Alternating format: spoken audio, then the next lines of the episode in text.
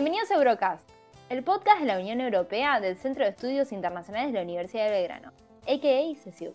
Nuestro esfuerzo para comunicarles la actualidad económica, política y social de los 27 países miembros de la Unión Supranacional más famosa del mundo. Somos Martín y Mechi, y en el episodio de hoy les vamos a contar sobre las elecciones en la Asamblea de Madrid en 2021. Pero, para poder contarles sobre las elecciones del 2021, primero le tenemos que contar sobre las elecciones en 2019, ¿no, Mechi? En 2019 hubieron elecciones en Madrid en donde Isabel Díaz Ayuso se consagró como presidenta de la comunidad, junto con su partido, el Partido Popular, e hizo una coalición con Ciudadanos. Pero, acá la cuestión es, ¿por qué dos años después tenemos elecciones nuevamente si el cargo dura cuatro años? Y la respuesta sencilla es por la desconfianza que le generó el partido con el que hizo la alianza de gobierno Ciudadanos, pero no en Madrid, sino en Murcia, que tenía una alianza de gobierno similar del PP, del Partido Popular, con Ciudadanos, y Ciudadanos apoyó una moción de censura contra el presidente de ese lugar con el principal rival del PP, el PSOE, el Partido Socialista Obrero Español. A comienzos de marzo de este año, Ayuso, advertida por el movimiento, decide disolver la asamblea y llamar a elecciones. Movimiento que claramente dejó en offside, un movimiento inesperado para el PSOE y para el resto de los partidos políticos de España, ¿no? Porque las 136 bancas de la Asamblea Regional estaban en juego solamente dos años después de haberse producido las elecciones. La pregunta es, ¿por qué hizo eso Ayuso Mechi? Yo creo que Ayuso supo aprovechar esta oportunidad, utilizó la posible moción de censura de Ciudadanos dándose cuenta que, por un lado, mejoró su imagen en las encuestas y por el otro, bajó la de Ciudadanos y era una muy buena oportunidad para aumentar la cantidad de bancas en la Asamblea. Tendríamos que contarles a, la gente que nos está escuchando cuáles fueron, a grosso modo, los partidos políticos que se, que se candidatearon en esta elección. Y vamos a empezar por el Partido Socialista Obrero Español, el partido de Pedro Sánchez, que hoy forma gobierno a nivel nacional, que presentaba a un candidato que, si bien le venía yendo muy bien en, las elecciones, era un candidato un poco desgastado como era Gabilondo. Una persona bastante grande. Un dato curioso, tiene 72 años y el resto de los candidatos tienen un promedio de 40 años. Bastante más viejo. Podría ser el padre de varios candidatos, ¿no? Sí, claramente sí. Siguiendo con los partidos de espectro de la izquierda, tenemos a Unidas Podemos, quienes forman parte de la coalición nacional junto con el PSOE, representado por Pablo Iglesias, quien hace unos meses dejó su cargo como vicepresidente segundo y ministro de Derechos Sociales para poder postularse en esta elección. Y si hablamos de Iglesias, tenemos que hablar de Errejón. Quienes formaron un dúo así como Batman y Robin, con la diferencia de que Robin se peleó de Batman y formó su propio partido. Sin embargo, en Madrid no se candidató de Rejón, sino que mandó a Mónica García, una enfermera que se hizo muy famosa con todo el tema de la pandemia. Esto sería todo el espectro de izquierda.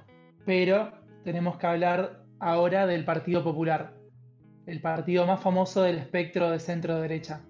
El Partido Popular se presentó, como ya introdujimos, con Isabel Díaz Ayuso, y tenían pensado desde antes de la, elección lograr una mayoría de banca.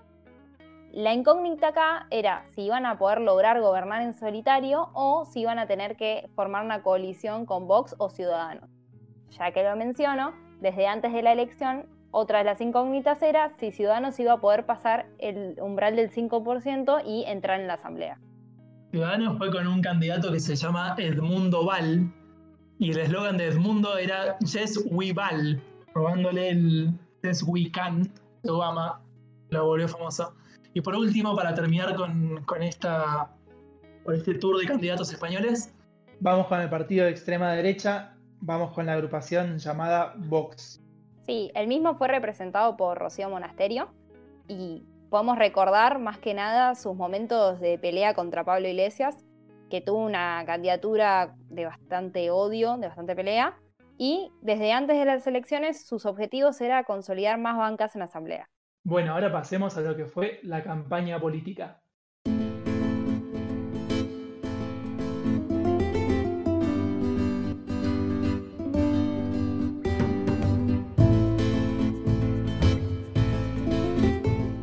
que sea la voluntad de los madrileños la que guíe su destino. Asumo todo lo que está por venir y lo haré siempre pensando antes en el beneficio de España y de Madrid que en el mío propio. Quiero que los madrileños sigan siendo los protagonistas de esta historia y, por tanto, quiero que ahora los madrileños sean los que eligen entre socialismo o la libertad. A la que estábamos escuchando recién es a Isabel Ayuso con su eslogan socialismo o libertad.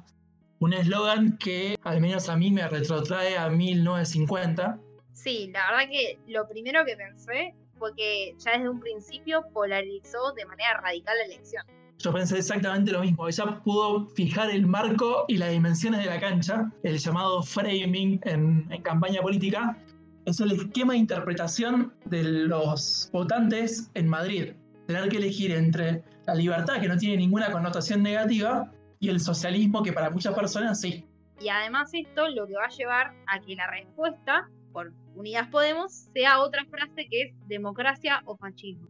Lo que yo creo, tanto Unidos Podemos o el PSOE o los demás partidos, es que caen en la trampa de Ayuso, porque ella establece el marco en el cual todos se tienen que ajustar esta campaña es atípica por donde se la mire, ya sea por la pandemia o bien porque no era prevista.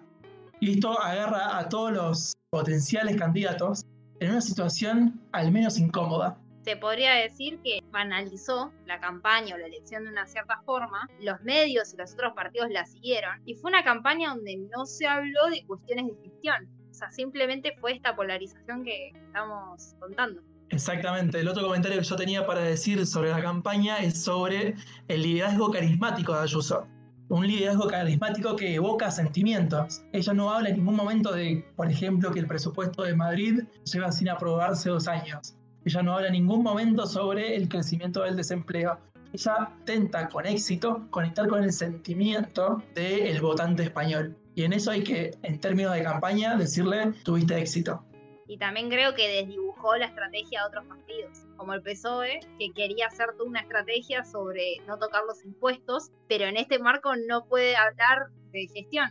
O sea, quedó encapsulado otra vez en el medio de, esto, de la izquierda a la derecha, la libertad o el socialismo. Yo quiero establecer un asterisco para Más Madrid. Más Madrid, que es un partido nuevo, como habíamos dicho, fruto de la decisión de Rejón y, e Iglesias, logró una muy buena elección, logró ser el segundo partido más votado. Y esto es algo que a priori no, no se tenía previsto. Incluye un componente que en España tampoco se venía viendo, al menos en, en un partido tan votado, que es el componente ambiental. El Rejón eh, y Más Madrid no es un partido verde, pero es un partido que utiliza a todo lo que es el medio ambiente como un componente más en sus políticas. Se autorreconoce como una fuerza verde y feminista. Igual podríamos decir que Más Madrid no fue tan atacado como Unidas Podemos. Vamos a escuchar en el siguiente clip un testimonio de Pablo Iglesias y de los ataques que recibió por parte de la derecha. ¿Ya la denuncia la policía? La voy a ir a poner hoy después del debate en, en la cadena SER y preocupado porque no es agradable que amenacen a tu padre, a tu madre y a tu pareja en medio de una campaña electoral con cuatro balas. Además, la llamada del ministro del Interior pues, revelaba que es una amenaza real, que es una amenaza, una amenaza seria. Espero que esta vez se produzcan detenciones. Seguimos esperando que se produzca alguna detención en Cartagena, donde fue atacada nuestra sede con cócteles Molotov. No entendemos cómo el exlegionario que disparó contra fotos de miembros del gobierno, donde estábamos nosotros también, con fuego real, pues se fuera de rositas porque los jueces no entendieran que eso era merecedor de un reproche. Y creo que se está instalando un clima de impunidad en el que los que quieren que dejemos la política, pues cada día dan un paso más y hoy son balas de Zetme en, una carta y mañana veremos lo que pasa no solo fue muy grave, escucharon, la amenaza que recibió Iglesias, sino que esto también tuvo un efecto en la campaña, porque en uno de los debates Iglesias se enojó con la candidata de Vox y la candidata de Vox lo, invitó a irse a Iglesias, porque le dijo que si realmente tenía coraje que se vaya, y, y Iglesias se fue del debate y también se fueron otros dos candidatos de izquierda, porque básicamente por la indignación de que Vox no condene esta amenaza que se le hizo a Iglesias. Sin embargo, Mechi, no son todas noticias tristes en cuanto a la democracia, también hubo varias perlitas graciosas. La que vamos a escuchar ahora es a la presidenta de Nuevas Generaciones del PP, a Beatriz Fanjul. Es un placer estar aquí. La verdad es que decidí improvisar, pero cada vez que improviso creo que asusta al personal. Vamos a ver. Nos gusta Ayuso, ¿no?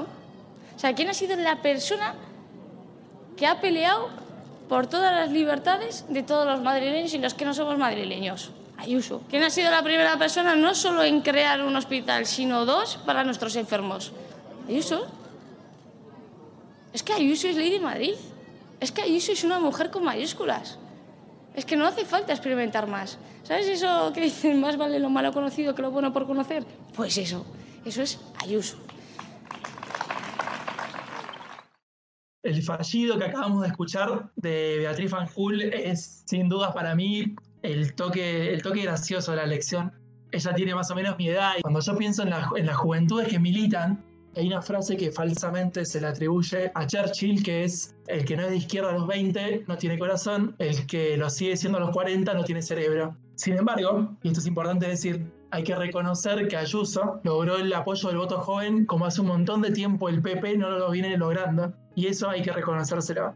Y por último, con respecto a este clip, te quiero contar que Gabilondo, el candidato del PSOE, cerró su campaña diciendo, nosotros somos lo bueno por conocer en referencia a lo dicho por la presidenta de las nuevas generaciones del PP. Pero me pareció un lindo gesto de Gabilondo traerlo en, esa forma.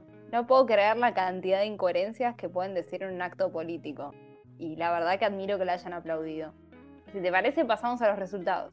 Bueno, dale.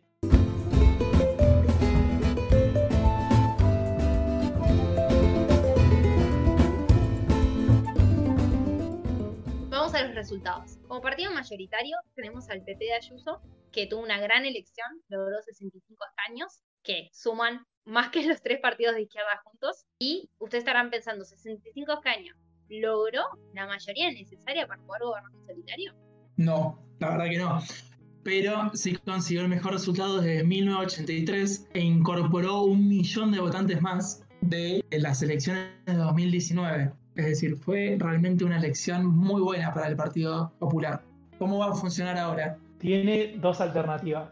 O bien gobierna el Partido Popular en soledad con la abstención de Vox, o gobierna junto al partido de ultraderecha Vox, incorporando sus bancas. Una vez ya aclarado quiénes formarían gobierno, pasemos al segundo partido más votado. Los segundos más votados presentan una sorpresa porque aunque comparten la misma cantidad de escaños con el PSOE, Más Madrid se consagró como el segundo partido más votado. Fue realmente una sorpresa, como introdujimos antes, es un partido bastante nuevo y no se esperaba que logre esa gran cantidad de escaños. Y por último, nos quedó Unidas Podemos, que pasó de 7 escaños a 10. Logrando así la misión de Pablo Iglesias de que al menos Unidas Podemos siga en la Asamblea de Madrid. Entonces salió PP, Más Madrid, PSOE, Vox y Unidas Podemos. Ciudadanos se quedó fuera de la Asamblea de Madrid y esto representa un cambio de lo que venía sucediendo en las votaciones desde el 15M, que es cuando surge el movimiento de Ciudadanos y el movimiento de Podemos. Pasamos ahora al momento del análisis del 4M y qué nos dejó.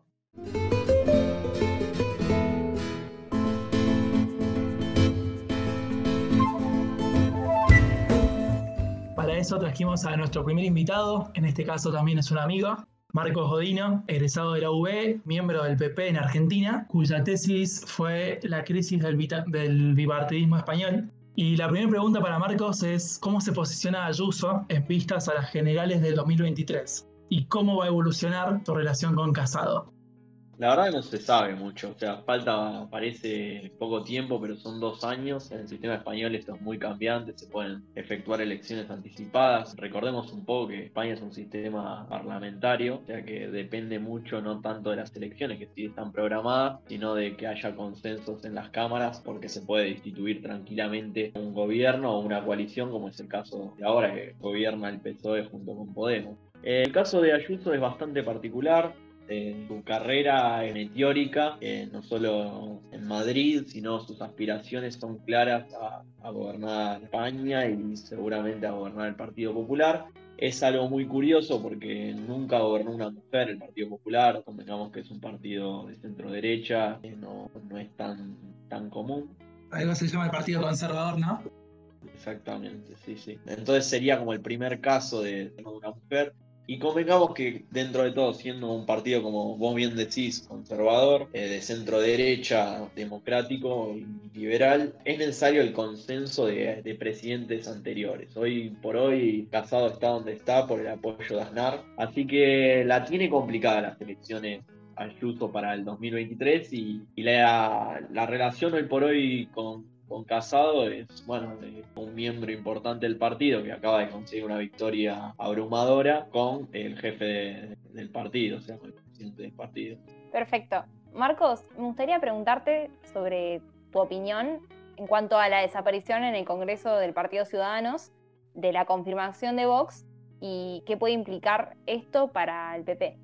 La desaparición de Ciudadanos todavía no es algo concreto, o sea, se puede siempre remontar en unas elecciones. Hoy la, figura de, Inés Arrimada, que es la presidenta del partido de Ciudadanos, tiene una imagen positiva bastante buena, o sea que puede reconstruirse en unas elecciones generales.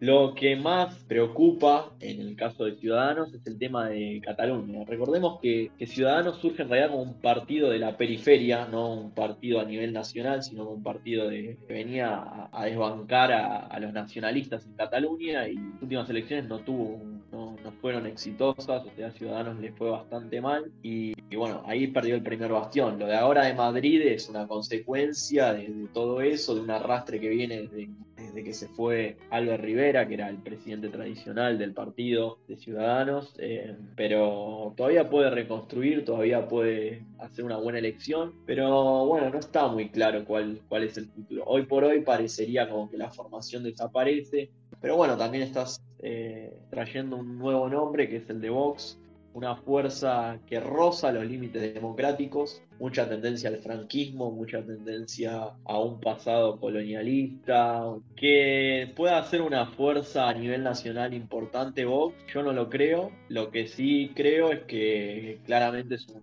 fenómeno de época como fue Podemos en su momento o como fue Ciudadanos. Esto lo obliga automáticamente al, al PP a tirarse a la derecha, no tirarse al centro porque antes lo comía por el por el centro Ciudadanos, ahora ya Ciudadanos casi que no, que no es rival, entonces lo obliga a, derechizar su discurso.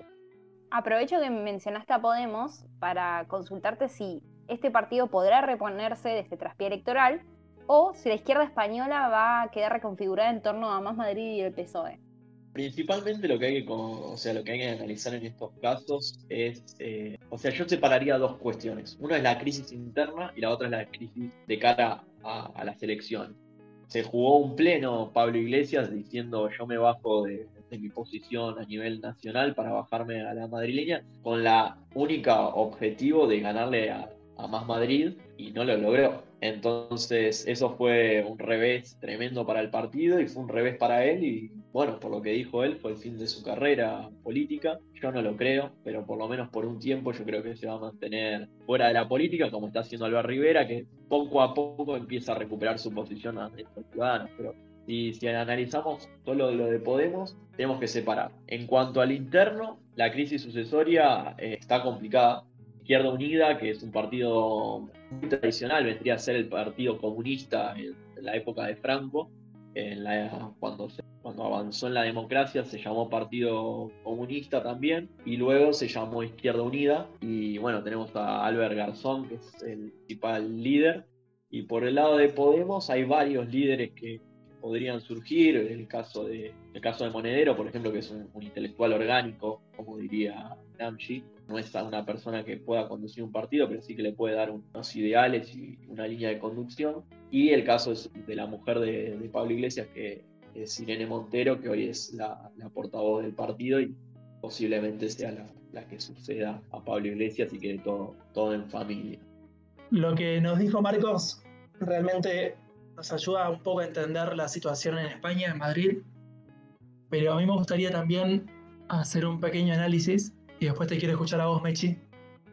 Es un poco tomando lo que dijo Marcos, es muy difícil poder extrapolar de unas elecciones autonómicas lo que va a suceder en unas elecciones generales. Los resultados son siempre relativos y no absolutos cuando se lee los resultados de la elección en Madrid. Sin embargo, hay que reconocer que el Partido Popular logró una elección histórica con un número de, personas que acudieron a las urnas también récord. Y esto debe alertar al PSOE de Sánchez para poder actuar de manera distinta en las próximas elecciones, ya que de, de los votantes del PSOE, entre el 8 y el 10% votaron al PP. Por último, y esta es una teoría mía que, que obviamente es incomprobable, existe para mí una relación entre las capitales y los países cuando la capital se opone al signo político del gobierno nacional. Esto puede pasar acá en Buenos Aires, Argentina, en Berlín, en Londres o también en Madrid. Lo dejo para algún estudiante que, esté buscando su tesis, a ver si, es una locura lo mío o, o se corrobora. A mí lo que más me dejó esta elección, o lo que más me choqueó, es el nivel de alta polarización. Los discursos de odio entre los distintos candidatos, las distintas agrupaciones, sobre todo, bueno, teniendo en cuenta que uno de los candidatos fue amenazado. Creo que en parte pudo haber sido por el poco tiempo que se dio, tomó a todos por sorpresa y como dijimos antes, todos siguieron a Ayuso en esta polarización, en dividir por un lado el socialismo libertad o democracia fascismo. Y con algo que me gustaría destacar es la reflexión que hizo Rejón cuando lo entrevistaron después de las elecciones. Él destacaba la cuestión de no enojarse contra los electores. Entender por qué votaron más el contrincante y no tu partido. Y me parece que está muy acertado. Y es por ahí, hay que analizar por qué la gente vota a Ayuso, que en mi opinión puede llegar a ser por la lectura que hizo ella sobre el desgaste de la sociedad después de un, más de un año de pandemia. Entonces tal vez en vez de enojarse y criticar al pueblo, hay que intentar hacer una mejor lectura y mejorar para la próxima elección. Perfecto, Mechi, concuerdo en todo lo que decís. Con esto ya damos por cerrado el bloque de lo que significó el 4M. Espero que les haya gustado. Y pasamos al último segmento. Noble Belgique, ô mère chérie, à toi nos cœurs. Y así llegamos al último segmento del episodio de hoy. Llegamos al Out of Context Unión Europea. Mi segmento favorito y la única parte del show que me gusta. Por fin, por fin podemos distendernos un rato. La verdad que estoy, estoy esperando que nos cuentes hoy qué nos trajiste. Bueno, lo que traje hoy viene de Bélgica. Bélgica es famosa por tres cuestiones. Por el chocolate. Cualquier persona que haya ido a Brujas, por ejemplo, lo puede confirmar. Por la cerveza. Cualquier persona que se haya tomado una Estela Artois lo puede confirmar. Y por las fronteras. Y esta es la parte que, que no es tan famosa. A lo mejor la historia que nos trae hoy, el Out of Context, tiene que ver con un granjero y un tractor. Y ahora, ¿cómo lo unimos con la frontera? Es la pregunta. Bueno, básicamente la historia es sobre un granjero que se hartó, se cansó de tener que rodear una piedra todos los días cuando hacía sus cosas y decidió mover una piedra de 150 kilos. ¿Cómo? Un día dijo, bueno, no puedo pasar con el tractor, la voy a correr. Calculo que la lógica habrá sido esa, no lo sé, nadie lo sabe. Lo que sí se sabe es que un grupo de viajeros, que eran una mezcla entre historiadores y cartógrafos, estaban revisando las fronteras de Francia, de Francia y Bélgica, y descubrieron que esta piedra que servía Como indicador del Tratado de Courtrai de 1820, se había movido. Es decir, la piedra en cuestión se había movido dos metros y así se había movido la frontera entre Francia y Bélgica por algo así como mil metros cuadrados. Es decir, este granjero provocó un conflicto de fronteras sin darse cuenta. ¿Se entiende la historia? Sí, sí, se entiende. O sea que algo tan simple como correr una piedra fue agrandar a Bélgica, así en criollo. Digamos que este granjero hizo por la patria lo que muchos belgas no, no habían hecho. De hecho, creo que el, último, el último momento en el cual se agrandó la frontera fue cuando se colonizó el Congo belga, hace mucho tiempo, y, y este agrandamiento de fronteras produjo menos muerte, por suerte, que el Congo belga. Y la resolución del conflicto, todos se lo tomaron bastante a la liviana. Obviamente estamos hablando de un no conflicto diplomático, si es que existe el término. El alcalde del pueblo dijo que, del pueblo francés, dijo, confío plenamente en que se va a hacer lo necesario con el agricultor para que retire la piedra y no involucrar al Ministerio de Asuntos Exteriores. Y el eh, alcalde del pueblo belga dijo que si el granjero muestra buenas intenciones no tendrá ningún problema y esto se va a poder solucionar de manera amistosa. Pero, a ver si entiendo. ¿Quedó una piedra como frontera desde 1800? O sea, les pintó poner una piedra para limitar la frontera y ahí quedó. Hasta que vino este granjero. La piedra sigue estando, ¿eh? No, no es que el granjero se llevó la piedra, simplemente la movió. Justo estoy leyendo un libro de fronteras, o casualidad, y eh, en el libro de fronteras cuentan dos episodios, uno que ya conocía, el de Barle Herzog, Barle Nassau, es un pueblito que es un enclave en Países Bajos que tiene a su vez contraenclaves en Bélgica. Es un lío. Yo no, no me voy a, poder- a gastar el out of context en explicar esto. Para el que le interese, hay una explicación más larga sobre este tema en YouTube, en el canal Un Mundo Inmenso. Es un canal para internacionalistas, está muy buena.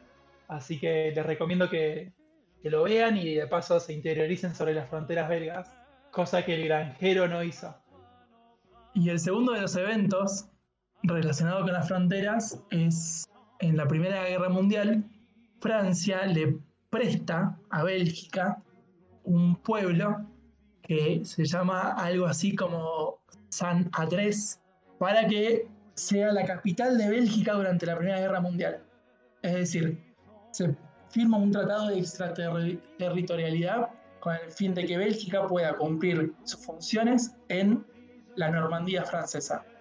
Esto duró cuatro años. A modo de finalizar este segmento, Es con una frase del libro que estoy leyendo. si quieren leer el libro es, recomendable, es de Olivier Marchand, Rarezas Geográficas, y dice, el amor y la libertad, como el chocolate, no tienen fronteras. Estas no son más que obstáculos que todavía impiden a los hombres y a las mujeres amarse, ayudarse y cooperar. Es medio tierna, cursi, ya sé, pero me gustó. Sí, la verdad que es un tanto cursi. Me sorprende, pero no te tenía tan romántico. Con esto damos por finalizado el segundo podcast. Muchas gracias por escucharnos hasta acá. Pueden seguir las redes sociales de YouTube y los invitamos a leer nuestro newsletter quincenal sobre Europa Comunitaria. Soy Mercedes Urbanas Álvarez y me acompaña Martín Palero y le agradecemos a Marcos Godino por su participación en lo que se refiere al 4M.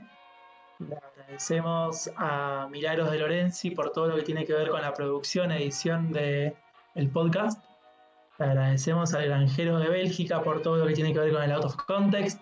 Y le agradecemos a nuestros oyentes por haber escuchado hasta acá. Muchas gracias y los esperamos en el próximo episodio de Eurocast. Hasta la próxima.